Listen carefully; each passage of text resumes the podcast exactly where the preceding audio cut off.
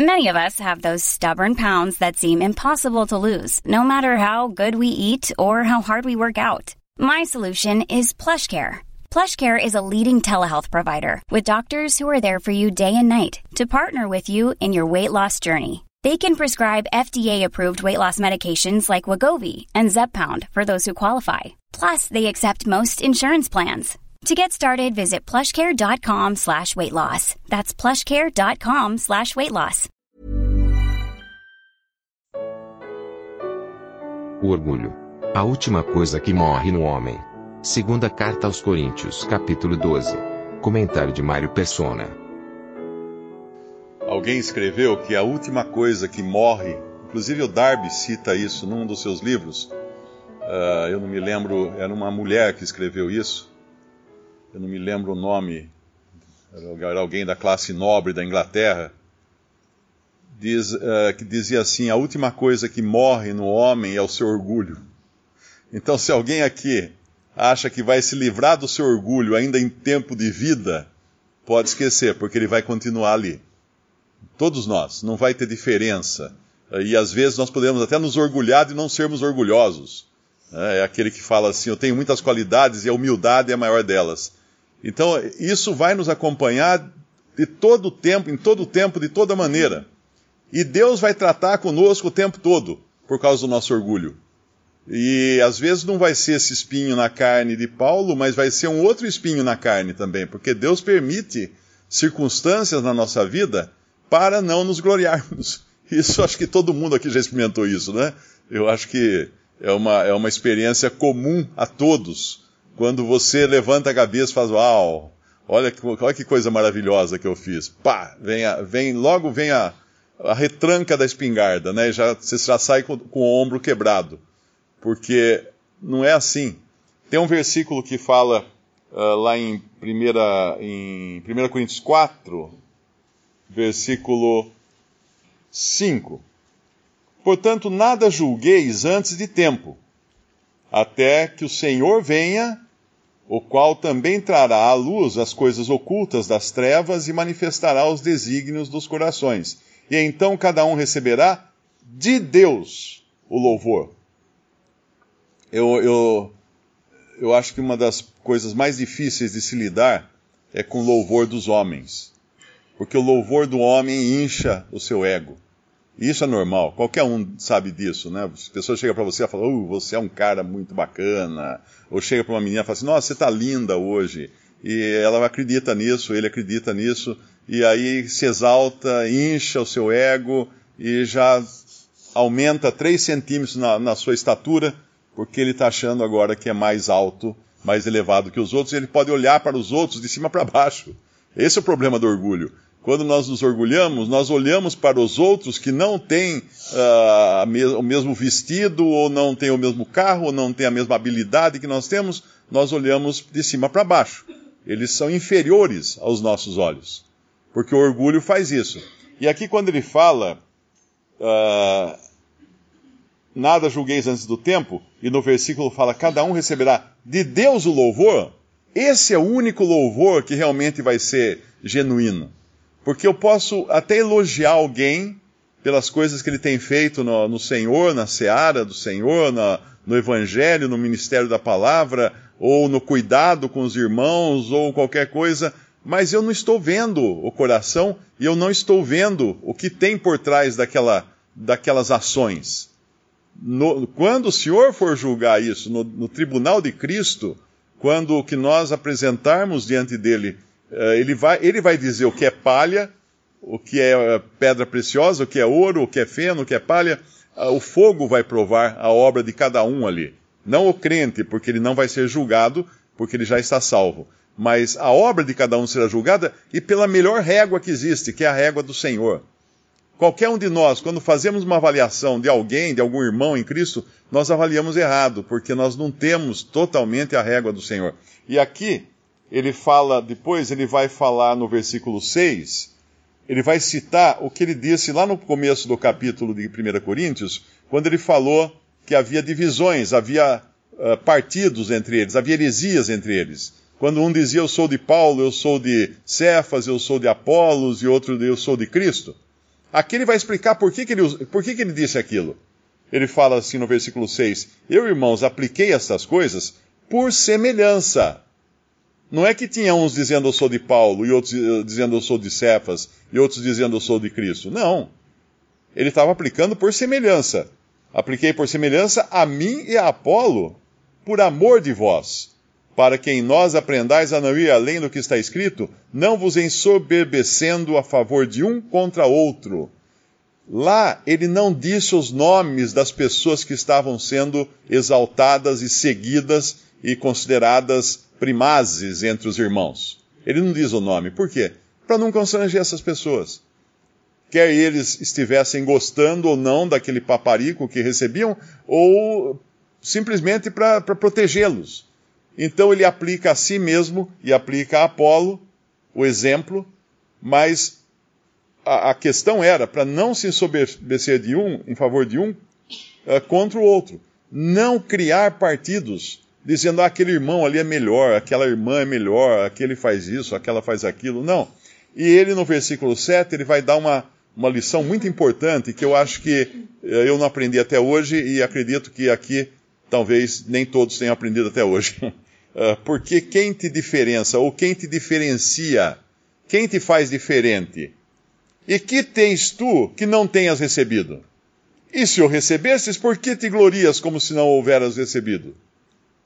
O que ele está dizendo é o seguinte: aquilo que você faz, que você acha tão maravilhoso, tão bom, ah, de onde você acha que veio aquilo? Você acha que veio de você mesmo? Se veio de si mesmo, então não presta, porque é da carne. Mas se veio do Espírito Santo de Deus, então não é seu.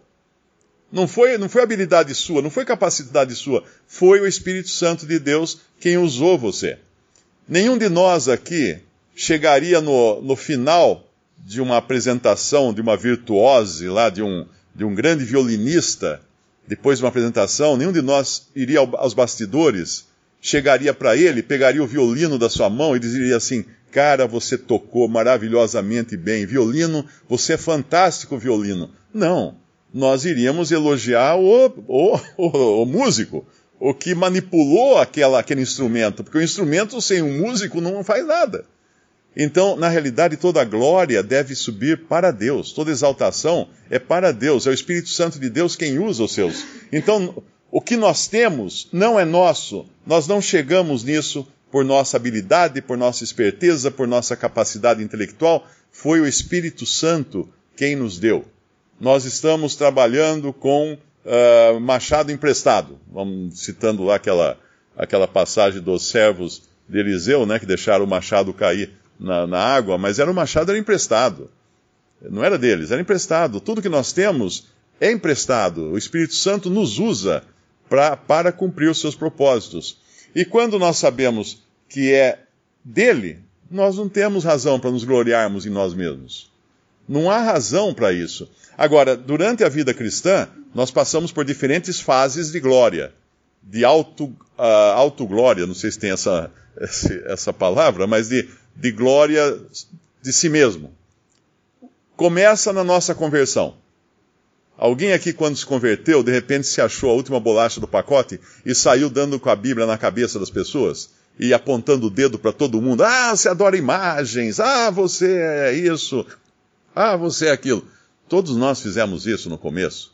Tenho certeza, né? Quando nos convertemos, aquela alegria da conversão, aí saímos atrás dos outros batendo com a Bíblia na cabeça deles. Ao invés de buscar ganhá-los para Cristo, nós apenas os, os mantivemos mais longe ainda de, de Cristo por causa da nossa atitude, porque o que era aquilo? Vanglória. Era vanglória, era glória vã de nós mesmos, achando que nós chegamos àquela conclusão de que Cristo era Salvador, porque nós fomos muito espertos. Depois disso, à medida que nós fomos aprendendo coisas, nós também tivemos o nosso momento de vanglória. Quando nós encontramos, uh, fomos, nos foi dada a verdade de estar congregados ao nome do Senhor Jesus somente, o que nós fizemos? Nós saímos também da mesma maneira, como se tivesse recém-convertido, apontando o dedo para todo mundo, uh, batendo com a Bíblia na cabeça de todo mundo, como se isso tivesse sido uma grande descoberta nossa, e não foi. Se não é pelo Espírito Santo de Deus, não é.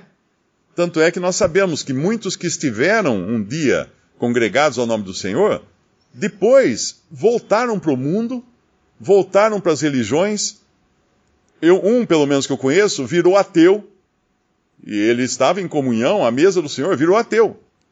Agora eu pergunto, o que, que era isso? Eram pessoas que simplesmente, exteriormente, uh, adotaram uma aparência de uma verdade, mas nunca tinham sido, isso nunca tinha vindo do Espírito Santo. Talvez até em algum momento desse processo, eles também saíram com a Bíblia batendo na cabeça dos outros, porque se achavam os tais.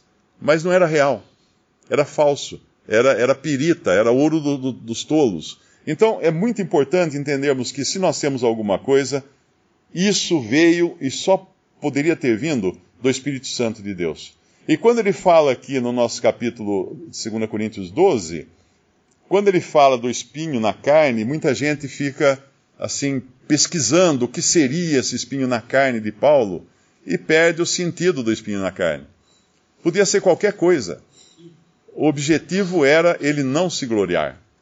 Então, para Paulo, foi esse chamado espinho na carne. Não era não era uma coisa interior nele, mas que o afligia interiormente, porque fala que é na carne.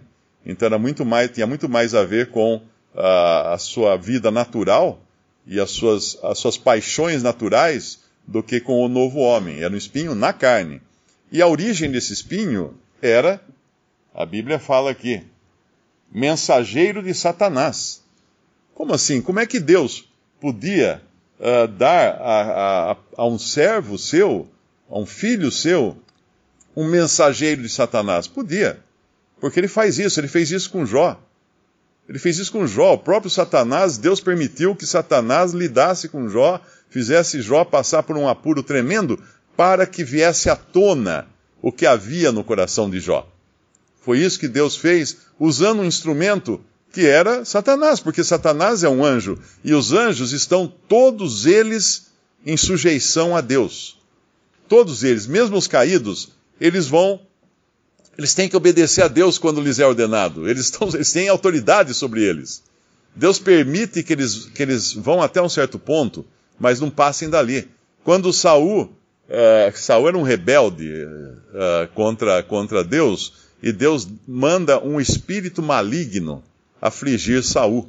E aí Davi, quando tocava a sua harpa, isso fazia com que o espírito maligno parasse de, afligir Saul, uh, livrando Saul da sua, das suas aflições causadas por um espírito da parte de Deus. É assim que fala lá no trecho. Diz que vinha um espírito da parte de Deus. Então Deus tem poder para usar também circunstâncias, para usar seus anjos, sejam eles caídos ou não, para nos colocar nos trilhos. E quando ele faz isso, nós devemos entender, como entendeu Jó no final do seu livro, ele fala assim: Eu te conhecia só de ouvir falar, agora os meus olhos se veem. Ele teve uma experiência pessoal com o Senhor depois de ter sofrido. E aqui Paulo também teve essa experiência, mas, pelo que nós vemos, isso iria acompanhar Paulo toda a sua vida e, e era devia ser um espinho muito pior do que qualquer um que nós tenhamos recebido, porque era compatível ou proporcional às revelações que Paulo recebeu. Paulo recebeu pelo menos nove revelações que eram inéditas para os profetas do Antigo Testamento e até para os outros apóstolos. O Evangelho da graça de Deus era um mistério que foi revelado a Paulo. A, a, a, de, o fato de Israel ser deixado de lado por um tempo, mistério revelado a Paulo. A igreja, mistério revelado a Paulo. O arrebatamento, mistério uh, revelado a Paulo. Se a gente faz uma busca numa Bíblia eletrônica, nas cartas de, de Paulo, pela palavra mistério, nós vamos encontrar pelo menos nove que Deus revelou a Paulo. Então, com todos esses mistérios revelados a ele, ele tinha um espinho realmente que devia fazê-lo sofrer. Talvez uma das consequências desse sofrimento fosse problema na vista, porque numa das cartas aos Gálatas, ele diz que uh, os irmãos o haviam recebido e, e, a sua enfermidade na carne não tinha sido de tropeço para eles, e no final da carta aos Gálatas ele fala: Veja com que grandes letras vos escrevi. Talvez denotando, ele assina, né? Eu assino de próprio punho. Talvez a carta tivesse sido ditada e na hora da assinatura ele tivesse assinado de, de, de próprio punho.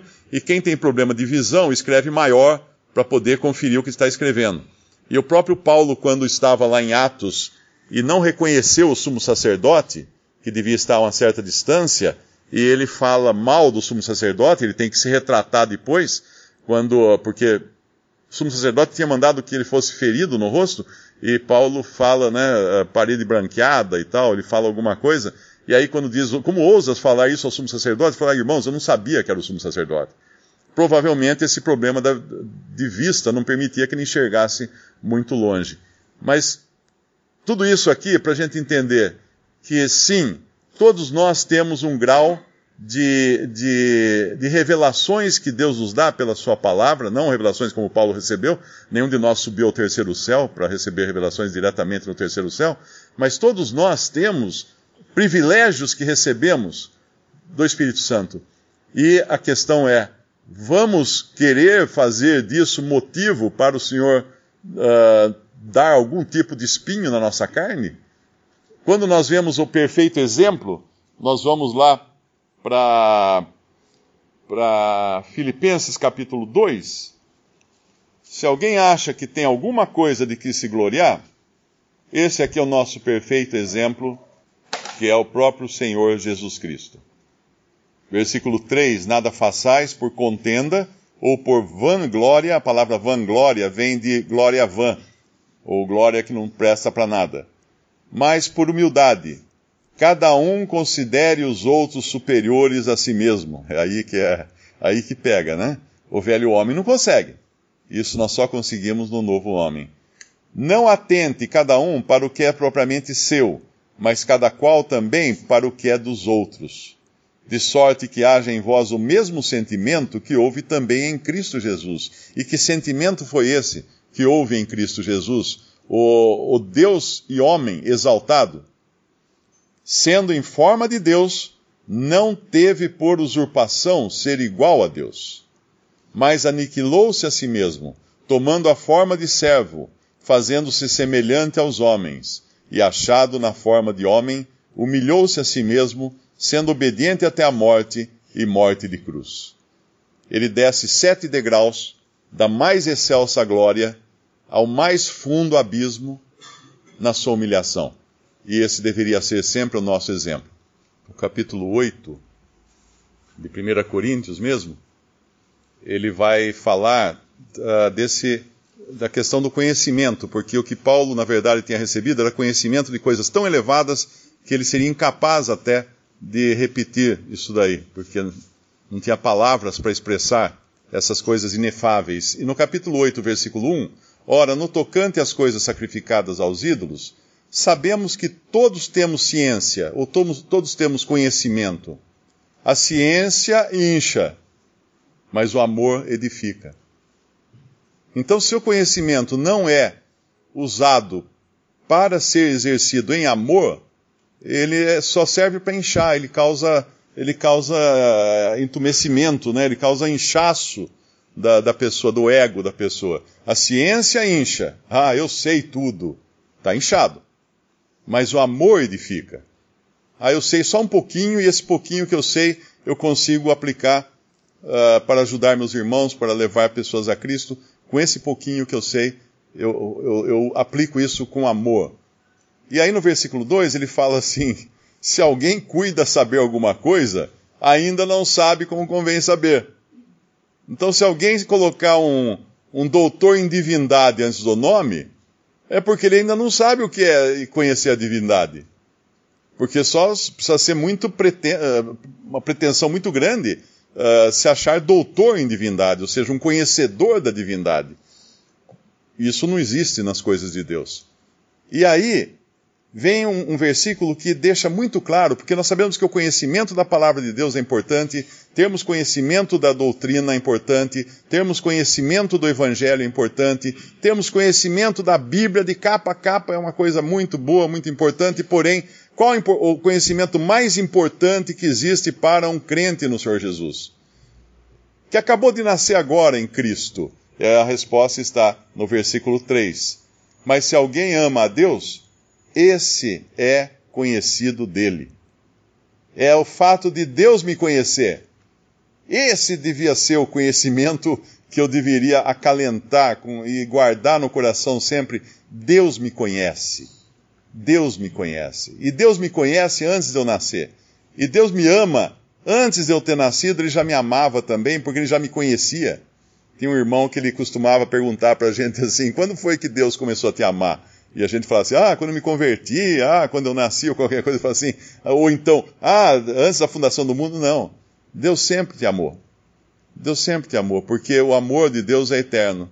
Então Deus me conhecia já desde a eternidade, Deus me amou desde a eternidade. Esse conhecimento que Deus tem de mim é o mais importante. Mais até do que o conhecimento que eu tenho dele, porque o conhecimento que eu tenho dele é finito ele é, ele é, ele é pequeno, ele, ele vai cada dia, a gente conhece mais e mais do Senhor, mas nunca vai esgotar a possibilidade de conhecer mais e mais. Mas o conhecimento que ele tem de mim é infinito. E é nesse conhecimento que a gente pode descansar. Visite respondi.com.br. Visite também 3minutos.net.